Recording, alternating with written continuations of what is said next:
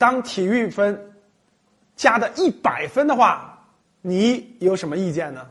今天的新闻，河南省从二零二四年开始啊，中考体育成绩提高到一百分，哇，什么概念啊？语数外大家都知道都是一百分，对吧？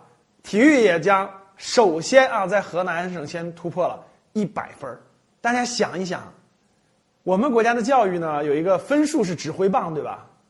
如果中考提高到一百分，当你放学之后回到你小区的之后，有多少孩子会在那儿跳绳儿，会在那儿跑步，会在那儿练跳远，对吧？为什么？分数就是指挥棒。我记得在前两天网上就有过一轮讨论，对吧？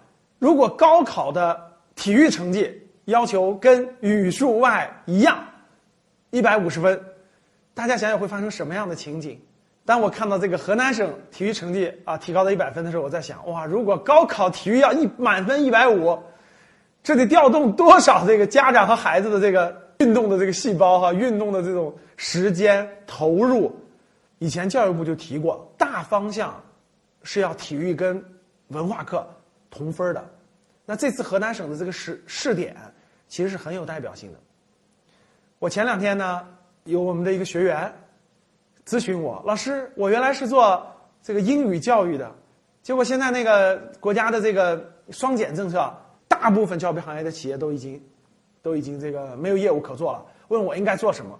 当时明确跟他说，既然体育未来将和高考的语数外文化课同分你为什么不去调研一下体育培训这个市场能不能做呢？其实。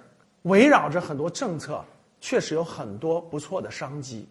像这次的河南省体育成绩提高到一百分，其中就蕴含着非常多的机会。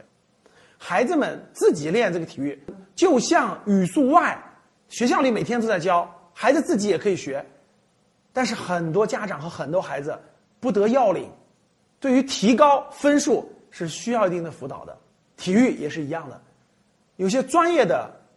体育老师啊，带着这个孩子，通过专业的训练，无论跑步、跳远等等，都可以有大的提分的话，很多这样的机构也会像雨后春笋般冒出来的。